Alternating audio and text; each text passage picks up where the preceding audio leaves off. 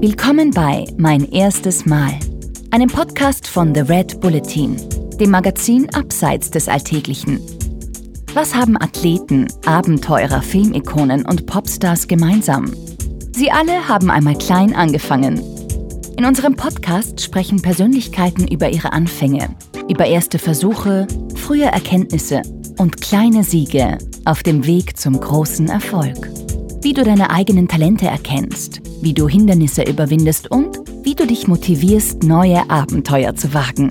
Das alles erfährst du hier von außergewöhnlichen Menschen. Diesmal eine Mein erstes Mal Spezialfolge anlässlich des Wings for Life World Run am 8. Mai. Heute zu Gast bei Mein erstes Mal die Geschäftsführerin der Wings for Life Stiftung Anita Gerharter im Gespräch mit Jeanne Drach. Ich beschreibe es immer, es liegt Liebe in der Luft, weil da sind so viele Menschen, aber tausende Menschen und es ist so eine Achtsamkeit, wie miteinander umgegangen wird. Es ist jetzt nicht so Konkurrenz und Ellbogen und ich schaue, dass ich ganz vorne in der Startreihe bin. Die Menschen sind unfassbar nett zueinander. Das ist Anita Gerharter, Geschäftsführerin, Fundraiserin und vor allem auch Hoffnungsgeberin. Eine Frau, die Menschen zusammenbringt, gemeinsam und bewegt für die gute Sache. Seit der Gründung von Wings for Life managt Anita alle Aktivitäten der Stiftung und organisiert seit 2014 den weltweit einzigartigen Wings for Life World Run. Kurz zur Erklärung.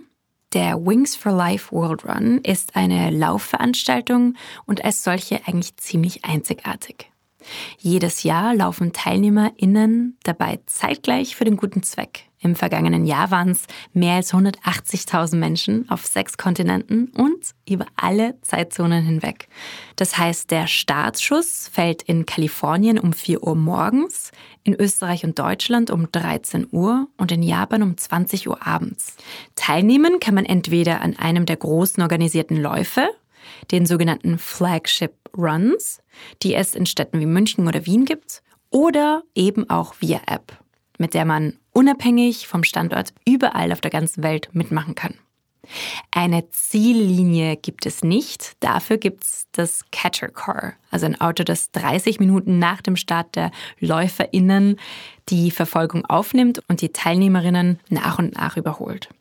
Erste oder Erster wird, wer als Letzte oder Letzter noch läuft. Obwohl, das stimmt eigentlich nicht ganz. Gewonnen hast du eigentlich schon, sobald du antrittst. Denn egal ob Anfängerin, Rollstuhlfahrerin oder Marathonprofi, beim Wings for Life World Run verfolgen alle ein gemeinsames Ziel, nämlich die Querschnittslähmung heilbar zu machen. 100 Prozent der Startgelder gehen an die Rückenmarksforschungsprojekte, die genau daran arbeiten. In diesem Jahr findet der Lauf am 8. Mai statt Anmelden kannst du dich auf www.wingsforlifeworldrun.com. Alle Infos findest du in den Show Notes. Zurück zum heutigen Interview. Wenn Anita über ihre Arbeit spricht, spricht sie gleichzeitig über Mut, Stärke und eben Hoffnung. Sie initiiert, sie koordiniert, sie brennt für das, was sie tut und verfolgt dabei ohne Illusion, aber mit viel Vision ihr Ziel. Acht Jahre nach dem ersten Startschuss wollte ich beim Interview mit ihr wissen, wie sie die weltweit größte Laufveranstaltung stemmt und was es heißt, wenn eine Herzensangelegenheit plötzlich zur Profession wird. Ja, liebe Anita, willkommen beim Mein erstes Mal Podcast. Vielen Dank für die Einladung. Schön, dass du dabei bist. Ähm, ich würde gerne äh, von dir erfahren, wie alles begonnen hat. Und zwar Wann warst du denn äh, zum ersten Mal mit dem Thema Querschnittslähmung konfrontiert? Diesen Tag kann ich mich noch sehr, sehr gut erinnern, weil das ein ganz krasser Einschnitt in meinem Leben war. Das war im äh, Sommer 2003 der Unfall vom Hannes Kinnegartner und als ich damals erfahren habe, dass der Hannes schwer verunglückt ist, im Krankenhaus liegt, um sein Leben ringt und vermutlich von den Schultern abwärts gelähmt bleiben wird. Das war so ein unbeschreiblicher Schock, etwas, was man überhaupt nicht einordnen konnte. Das zieht einem den Boden unter den Füßen weg. Ähm, ja, da kommen Nur wenn ich das jetzt so erzähle, kommt da wirklich diese Emotion auch wieder hoch. Das war schon ein, ein großer Einschnitt in, in unser aller Leben. Ähm, muss dazu sagen, äh, ich bin familiär auch äh, ganz eng verbunden mit der Familie Kinnegartner. Der Heinz Kinnegartner ist der Patenonkel meines Sohnes und da besteht eine sehr enge, liebevolle Beziehung. Und das hat schon sehr wehgetan damals, vom Hannes seinem Unfall zu hören. Du warst nicht beim Unfall dabei, oder? Nein, der Hannes ist bei einem Motocross-Rennen verunglückt. Da ist ein Fahrer gleich nach dem Start. Äh, der ganze Bulk ist so auf die erste Kurve zugeschossen und ein Fahrer vor dem Hannes ist gestürzt und er konnte nicht mehr ausweichen, ist in diesen gestürzten Fahrer hineingekracht, hat einen Salto geschlagen, äh, ist auf dem Kopf gelandet und hat sich dabei den fünften und sechsten Halswirbel gebrochen und sein Rückenmark verletzt. Ja, ja. Und wann hast du davon erfahren? Recht schnell danach oder? Noch im Laufe, ja, recht schnell äh, im Laufe dieses Tages. Und das mit dem Thema Querschnittslähmung beschäftigt man sich ja nicht freiwillig. Das ist ja kein Thema, äh, äh, das positiv besetzt wäre. Äh, das schiebt man so von sich weg. Und wenn man mal davon gehört hat, dann habe ich zu diesen Menschen gezählt, die völlig unreflektiert gesagt haben, na also wenn ich sowas mal hätte, ich würde mich sofort umbringen. Und äh, also diese Meinung, die habe ich stark revidiert jetzt in den letzten Jahren. Ähm, aber ich glaube, Querschnittslähmung, äh, diese Diagnose ist mit ganz viel Angst und Schrecken besetzt. Hm. Und wann hattest du das Gefühl oder das erste Mal das Gefühl, dass du tatsächlich auch aktiv werden willst? Naja, die Dinge haben dann ihren Lauf genommen. Also ein paar Wochen äh, nach dem Unfall vom Hannes als man wieder einigermaßen in der Lage war, klare Gedanken zu fassen. Da hat der Heinz Kinnegartner gemeinsam mit seinem Freund mit Didi Mateschitz haben sie Neurologen und Wissenschaftler nach Salzburg eingeladen, einfach um sich einmal äh, schlau zu machen, was passiert da in der Rückenmarksforschung? Tut sich da was? Ist diese Diagnose ein lebenslanges Urteil oder gibt es da eine Hoffnung auf Heilung? Und das wollten die einfach einmal ergründen. Und sämtliche dieser eingeladenen Experten haben die Meinung vertreten, ja, die Hoffnung auf Heilung ist legitim. Da gibt es Ansätze, da gibt es Forschungsprojekte zu dem Thema. Alles, was es nicht gibt, ist Geld, um diese Forschungsarbeiten voranzutreiben. Und das war praktisch der Startpunkt von Wings for Life, weil die beiden dann beschlossen haben, okay, äh, Geld darf so etwas Wichtiges sicher nicht scheitern. Und genau ein Jahr nach dem Unfall vom Hannes im, im Juli 2004 ist die Wings for Life Stiftung für Rückenmarksforschung gegründet worden. Und ich habe natürlich von, von Anbeginn an ähm, die Arbeit das sehr engmaschig verfolgt, äh, hatte großes Interesse und das wurde auch äh, gut gemanagt und äh, das hat alles gepasst, aber ich hatte immer so das Gefühl, ich möchte mich da einbringen und vielleicht geht da noch ein bisschen mehr. Ich habe so ein, ein unheimliches Herzblut äh, für diese Thematik entwickelt und durfte dann 2008 die Leitung der Stiftung übernehmen. Ja, und ähm, bei dir laufen ja alle Fäden zusammen. Also du managst das auch auf globaler Ebene. Du koordinierst, initiierst und managst. Ähm, was würdest du sagen, hat dir da geholfen, auch eine gute Führungskraft zu werden? Ich denke, das ist meine Motivation. Die ist ungebrochen und dieselbe seit Anbeginn an.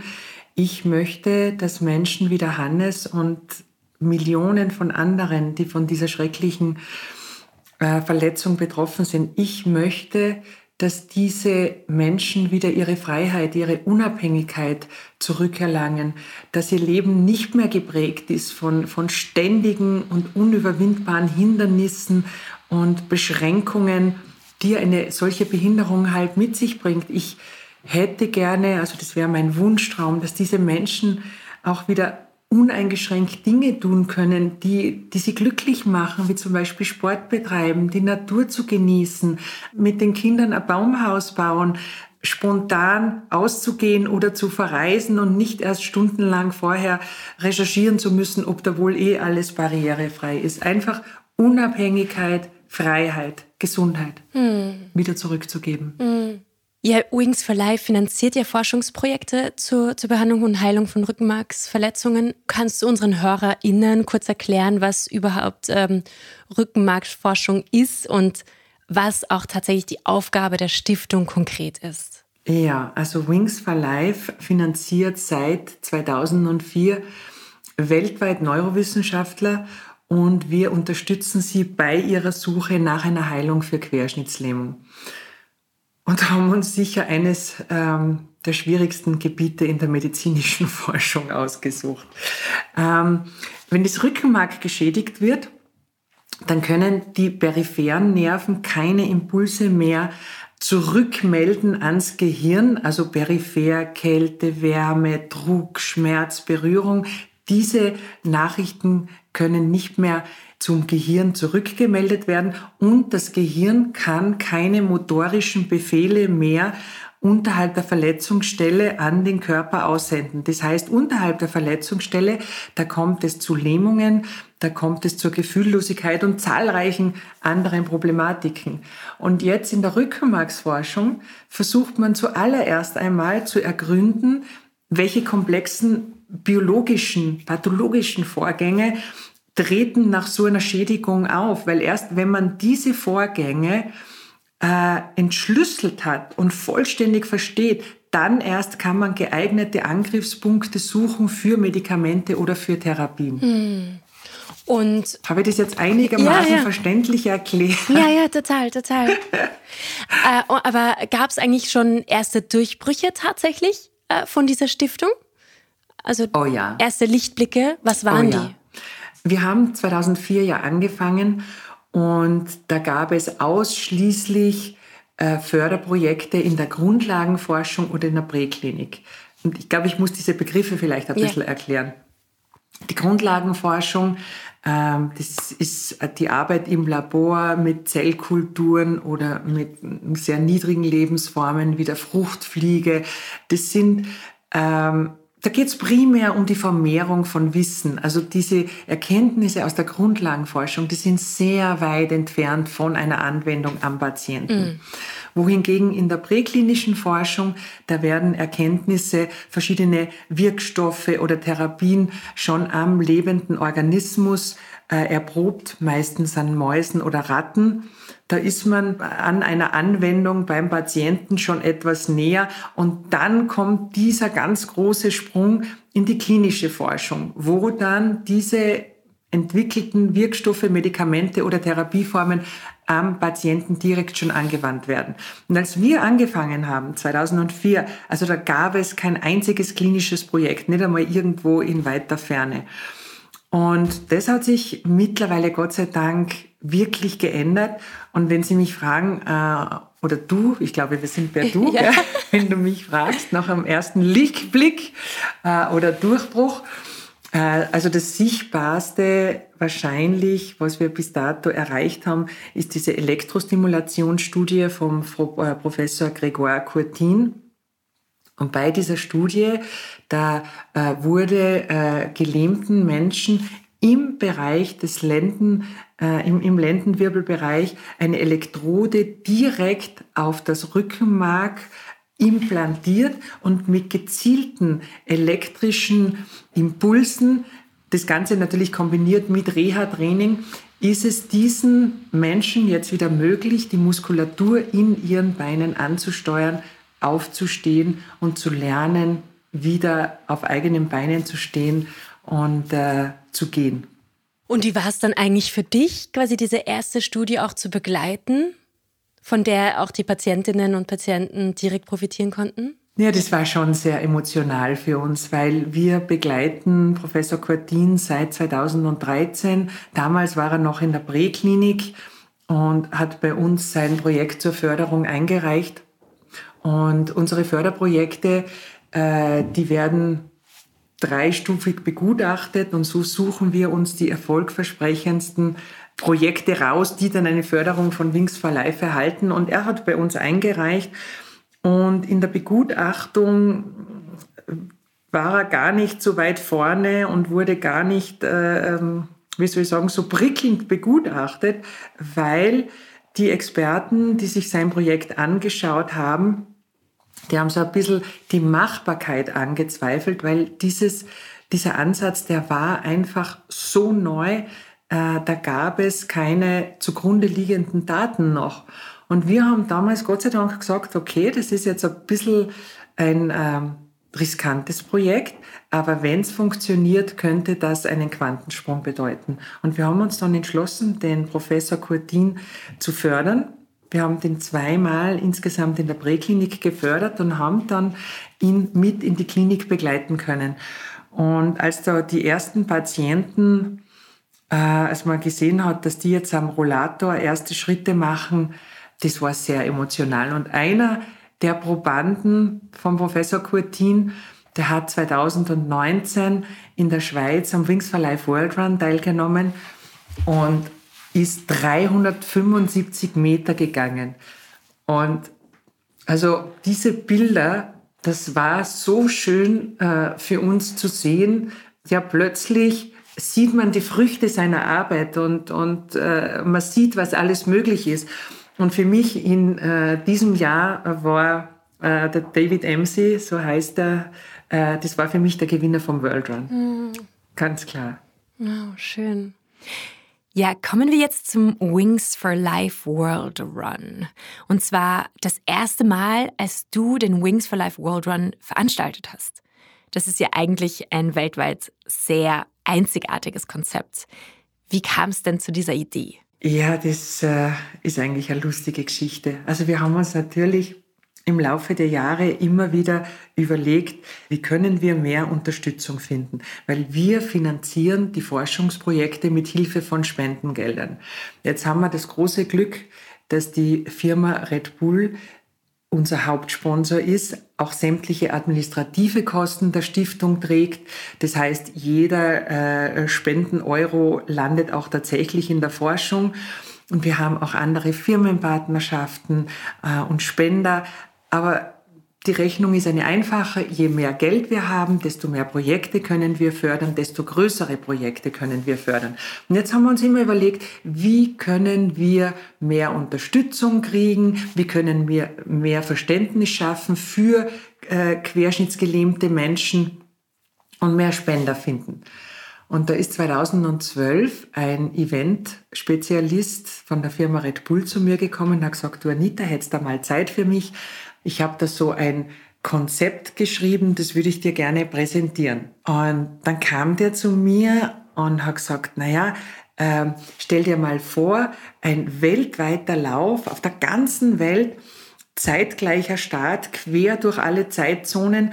Und das Coole ist, es gibt keine vorgegebene Streckenlänge, weil die Ziellinie kommt von hinten.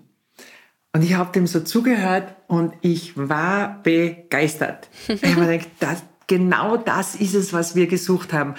Und ich sage ja immer, hätte ich mich hingesetzt nach seiner Präsentation und hätte mir mal überlegt, was das jetzt eigentlich bedeutet, technisch. Sowas ist noch nie gemacht worden, Daten aus der ganzen Welt einzusammeln äh, auf einen zentralen Punkt. Äh, logistisch, wie, wie kann man sowas überhaupt auf die Beine stellen? Rechtlich, wir kommen in Kontakt mit sämtlichen Rechtsformen auf der ganzen Welt, weil in jedem Staat, wo jemand läuft und an unserem Lauf teilnimmt, müssen wir den rechtlichen Vorgaben entsprechen. Äh, finanztechnisch, wie kriegen wir die Startgelder möglichst ohne Abzüge auf legale Art und Weise, so dass es steuerlich und alles passt. Wie kriegen wir das in die Stiftung ein? Es gab so viele ungeklärte Punkte, das war ein Wahnsinn. Und das habe ich mir alles nicht überlegt an diesem Nachmittag, sondern habe nur gesagt, das ist die beste Idee, die ich jemals gehört habe, das werden wir machen. Und dann haben wir angefangen äh, mit einem Team bei Red Bull, diesen Lauf vorzubereiten. Und mir ist es so erstmals, hm, ich glaube so nach zwei, drei Monaten ist es mir gedämmert, äh, was dieser Lauf eigentlich, was der, der für ein Ausmaß hat. Und hätte ich es gekonnt, hätte ich damals das noch einmal gestoppt äh, und eingestampft und hätte gesagt, wisst ihr was, Leute, das ist, das ist unmachbar, das ist komplett arg. Aber dann haben schon, äh, da gab es ein Projektteam, es sind schon Entwicklungskosten geflossen und irgendwie war es ein bisschen dann schon zu spät, das Ganze wieder abzudrehen. Und dann haben wir es durchgezogen. Und 2014 haben wir den ersten Wings for Life World Run durchgeführt mit vielen schlaflosen Nächten vor dem Starttag. Aber das heißt, wie bist du daran, ja. ähm, wie war das tatsächlich auch diese Momente des Zweifelns zu durchbrechen? Wie hast du das geschafft schlussendlich? Ich meine, das eine hast du gesagt, du konntest nicht anders, weil du konntest es nicht mehr absagen, aber wie hast du dann trotzdem ähm, es geschafft, weiterzumachen? Das ist, ähm, das hat zu tun mit dem Team, mhm. äh, das hinter dem Wings for Life World Run steht. Äh, da sind so fantastische Menschen am Werk und die brennen für den Lauf genauso sehr, wie ich für äh, die Stiftungsarbeit brenne. Und da sind so viele gescheite, talentierte Leute dabei. Und dann habe ich mir gedacht, äh, ja, wahrscheinlich mit denen an Bord mhm. ist es schon irgendwie zu schaffen. Das werden wir schon irgendwie hinkriegen. Mhm, mh. Und äh, kannst du noch mal kurz das Konzept des Laufs erklären für jene, die sich äh, noch nicht auskennen? Also der Wings for Life World Run startet heuer wieder am 8. Mai um 11 UTC. Das ist bei uns, äh, ist das 13 Uhr in Österreich. Weltweit wird gestartet und dann läuft man los und dann hat man 30 Minuten Vorsprung vor dem sogenannten Catcher Car, vor der rollenden Ziellinie. Bei einem Flagship Run in Wien zum Beispiel kommt dann tatsächlich das physische Auto, das startet los mit 14 kmh und äh, holt dann nach und nach die Läufer ein. Das Auto steigert äh, alle halbe Stunde die, äh, die Geschwindigkeit um 1 kmh und bis irgendwann alle eingeholt sind. Und das Konzept ist halt deshalb so schön, äh, weil jeder teilnehmen kann. Ich muss nicht fünf oder zehn Kilometer schaffen. Ich kann einfach losmarschieren, ein bisschen Powerwalken und dann werde ich halt äh, nach drei, vier, fünf Kilometern eingeholt. Und bei der Wings for Life World Run App, das ist richtig cool, weil da kann ich laufen, wo ich gerade bin. Da kann ich bei mir zu Hause vors Haus gehen, App aktivieren, um 13 Uhr. Ich starte los und da werde ich virtuell getrackt und von einem virtuellen Catcher-Car verfolgt. Und wenn ich dann überholt bin, bin ich im Ziel. Und das ist halt wirklich so cool, weil da geht's wirklich nur um mich und um meine eigene Leistungsfähigkeit. Welche Ziele habe ich mir gesteckt und wie weit möchte ich gehen, laufen? Und die langsameren, nicht ganz so fitten, das sind die, die, die, die ersten Finisher. Und die können sich dann zurücklehnen und den anderen zuschauen. Mhm. Also ich kann mich erinnern, ich bin in meinem Leben einen Marathon gelaufen in Wien. Also äh, wie ich damals ins Ziel gekommen bin, da ist der Sieger mit seinem Preisgeld wahrscheinlich schon im Flugzeug gesessen Richtung Heimat. Den habe ich nie gesehen. Und bei uns ist das halt ganz ein anderes Konzept, dass dann die schon gefinisht haben, die können dann zuschauen, was ist jetzt noch los auf der ganzen Welt, wie, wo laufen es noch, was ist eigentlich äh, der Sache. Mhm, mhm. Und kannst du dich konkret an das Gefühl erinnern, als du zum ersten Mal in der Global Race äh, Control gestanden bist? Vielleicht noch kurz zur Erklärung, was oh ja. das ist. Oh ja, das war ein Schock. In der Global Race Control, da laufen weltweit alle Daten zusammen. Und äh, das erste Mal im ersten Jahr hatten wir die Race Control äh, am Red Bull äh, Ring in der Steiermark. Und ich betrete das Gebäude und sehe da über 100 Leute an ihren Rechnern sitzen. Da waren Aufbauten, da waren Kabelstränge. Ähm, äh, ich habe das Gefühl gehabt, ich bin irrtümlich in das NASA-Hauptquartier eingedrungen das war, das war fast ein bisschen furchteinflößend. Und dann habe ich mir nur gedacht, boah, also wenn wir das jetzt versemmeln, wenn wir das nicht hinkriegen, dann haben wir richtig, richtig ein Problem. Also das war äh, für mich furchteinflößend. wow. Und ähm, bist du das erste Mal auch mitgelaufen beim ersten? Beim allerersten Wings for Life World Run bin ich nicht mitgelaufen. Da stand ich gemeinsam mit Heinz Kinnegartner in St. Pölten auf so einer äh, Fußgängerbrücke oben und vor uns äh, die tausenden Starter vom World Run und der Heinz und ich, äh, wir haben das Startsignal gegeben und boah, das, also, das war so ein emotionaler äh, Moment, das war unglaublich. Ich muss gestehen, da habe ich wirklich äh, ein paar Tränen verdrückt Wobei das tue ich eigentlich jedes Jahr. Das ist immer, wenn der Startschuss fällt, das ist immer so ähm, ein schöner, äh, emotionaler Moment, weil man halt doch das ganze Jahr auf diesen Zeitpunkt hinarbeitet und da steckt so viel Arbeit und Herzblut dahinter. Und wenn es dann so weit ist, das ist so eine Mischung aus, aus Freude, aus Erleichterung. Ja, da kommt ganz viel dazu. Aber ja, an, an, diese Momente kann ich mich alle noch sehr, sehr gut erinnern. Mhm. Und wann äh, bist du das erste Mal auch tatsächlich mitgelaufen und wie war das? Ich bin das erste Mal mitgelaufen, ich bin schon so oft mitgelaufen. Das erste Mal definitiv war in Wien und äh, das Jahr weiß ich jetzt gar nicht mehr. Ähm, die Stimmung, da muss man fast dabei sein. Ich beschreibe es immer, es liegt Liebe in der Luft.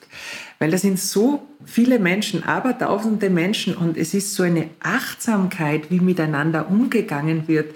Es ist so, das ist jetzt nicht so Konkurrenz und Ellbogen und ich schaue, dass ich ganz vorne in der Startreihe bin, äh, sondern die, die Menschen sind unfassbar nett zueinander. Es ist sehr, sehr schöne Atmosphäre, muss ich sagen. Also man wird dann auch richtig getragen. Ich bin ja keine großartige Läuferin. Also wenn ich zehn Kilometer schaffe, dann bin ich eh schon hochzufrieden. Aber, aber man wird getragen. Mhm. Das ist mhm. wirklich schön. Mhm. Jetzt ist es so, dass Wings for Life seit 17 Jahren ähm, die Forschung unterstützt. Äh, in den äh, kommenden Jahrzehnten wird sich ja wahrscheinlich noch sehr viel tun. Äh, sehr große Entwicklungsschritte werden auf uns zukommen. Äh, auf welches erste Mal in der Zukunft freust du dich? Das habe ich ganz klar vor Augen. Ähm, äh, das ist äh, mit dem Hannes und mit meinem Kollegen mit Wolfi. Der hat ziemlich dieselbe idente Verletzung äh, wie der Hannes, auch im Halswirbelbereich.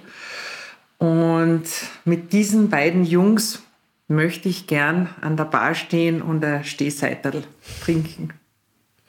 Das habe ich ganz klar vor Augen. Ah, ah, schön.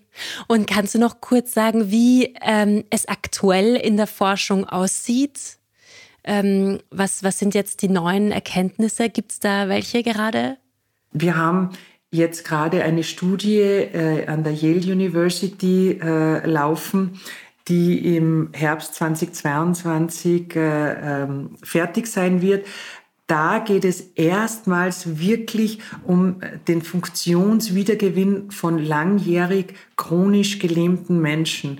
Und da wird geschaut, dass die ihre Hand- und Armfunktion verbessern können. Das ist nämlich ganz eine spannende Geschichte. Man muss wissen, bei einer Rückenmarksverletzung treten an der Verletzungsstelle Proteine auf, die aktiv ein Wiederaussprossen der verletzten Nervenfasern verhindern.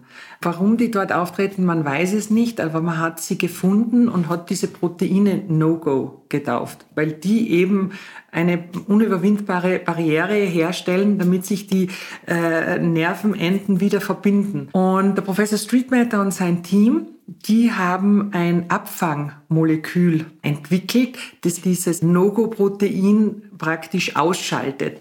Und die Patienten bekommen dieses Abfangmolekül im Lendenwirbelbereich direkt ins Nervenwasser eingespritzt. Und das soll helfen, dass auch bei bereits langjährig chronisch gelähmten Patienten die Nervenfasern wieder aussprossen und sich wieder verbinden. Und äh, die Studie bis jetzt, was ich gehört habe, schaut das äh, sehr erfolgversprechend aus. Das wäre jetzt ein erster großer Schritt schon einmal für chronische Patienten. Also es tut sich an allen Ecken und Enden sehr viel. Wir, wir finanzieren natürlich nach wie vor Projekte in der Grundlagenforschung, in der Präklinik, einfach damit von da frische, neue Ideen nachkommen. Mhm. Aber in den 17 Jahren, wo wir fördern, haben wir da einiges an Entwicklung anstoßen können. Mhm. Und von der tatsächlichen Heilung sind wir aber doch noch ein bisschen entfernt, meinst du? Das wird schon noch ein bisschen dauern. Man muss natürlich Heilung, man muss Heilung definieren. Ja. Also diese eine Pille, mhm. die ich dem Patienten gebe und dann sind alle seine Funktionen wiederhergestellt, die wird es nie geben. Es geht darum, Menschen verloren gegangene körperliche Funktionen wieder zurückzugeben, beziehungsweise frisch verletzten Menschen zu helfen, diese Funktionen erst gar nicht zu verlieren. Auch da haben wir ein sehr, sehr spannendes Projekt in äh, äh, England gefördert.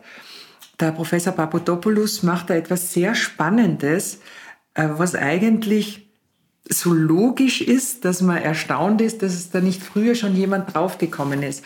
Man muss sich Folgendes vorstellen. Das Gehirn und das Rückenmark ist ein Organsystem. Das ist das zentrale Nervensystem. Und Patienten mit einer traumatischen Hirnverletzung, wenn die ins Krankenhaus kommen, da wird sofort der Druck gemessen, um festzustellen, ob das eh alles passt. Und sollte der Druck zu hoch sein, dann äh, wird dieser Druck entweder medikamentös entlastet oder man äh, operiert da äh, äh an der Schädeldecke die Zellarten sind ja, äh, sind ja sehr ähnlich, die sind ja, die sind ja zum Teil ident. Und im Rückenmark hat nie jemand den Druck gemessen. Aber auch da sind die falschen Druckverhältnisse natürlich äh, extrem schädlich und führen dazu, dass Nervenzellen äh, absterben. Und der Professor Papadopoulos, der hat äh, eine sehr, sehr feine Sonde entwickelt und misst jetzt diesen Druck und kann operativ oder auch medikamentös diesen idealen Druck herstellen, direkt bei frisch verletzten Patienten und hilft somit, möglichst viele Funktionen direkt nach der Verletzung zu retten, zu erhalten. Ja, da hat sich auch also in der Erstversorgung viel getan. Du wirst jetzt quasi auch zur Expertin ähm, von Rückenmarksforschung, oder? Ist es, ist es das, was du gedacht hast, was passieren würde? Hast du dir das so vorgestellt? in deinem Leben? In meinem Leben? Na, äh, das, äh, mein 20-jähriges Ich äh, hätte jetzt nicht gedacht, dass ich heute da sitze und äh, über Rückenmarksverletzungen referiere. Nein, ganz bestimmt nicht. Ähm, ich glaube, man hat im Leben ein, jeden Tag die so viele äh, Wahlmöglichkeiten und äh, das ist schon spannend, wo man dann hinkommt. Also ich denke, ich bin genau richtig da, wo ich jetzt bin. Äh, da bin ich gern und mm, da kann ich auch was bewirken. Das ist eine schöne Aufgabe, weil das werde ich auch oft gefragt, ob das belastend ist. Und ja, es gibt belastende Momente. Das sind meistens so Erstgespräche mit Angehörigen äh, von Frischverletzten. Das, das tut oft sehr weh. Aber letztendlich der befriedigende Teil überwiegt bei weitem, weil wir halt wirklich das Leben von, von abertausenden Menschen positiv beeinflussen werden. Ja, das macht so viel Sinn. Deine Arbeit ja. macht so viel Sinn, oder? Ja, und sie ist auch spannend. Das ist, äh, da ist der wissenschaftliche Teil, der unfassbar interessant ist. Dann ist dieses ganze Fundraising, wir, wir organisieren Events, äh, äh, wir haben Kontakt zu den unterschiedlichsten Leuten, die uns unterstützen, die kommen aus den unterschiedlichsten Branchen. Das ist äh, ein ganz spannender Teil. Dann auch so dieses ganze Administrative.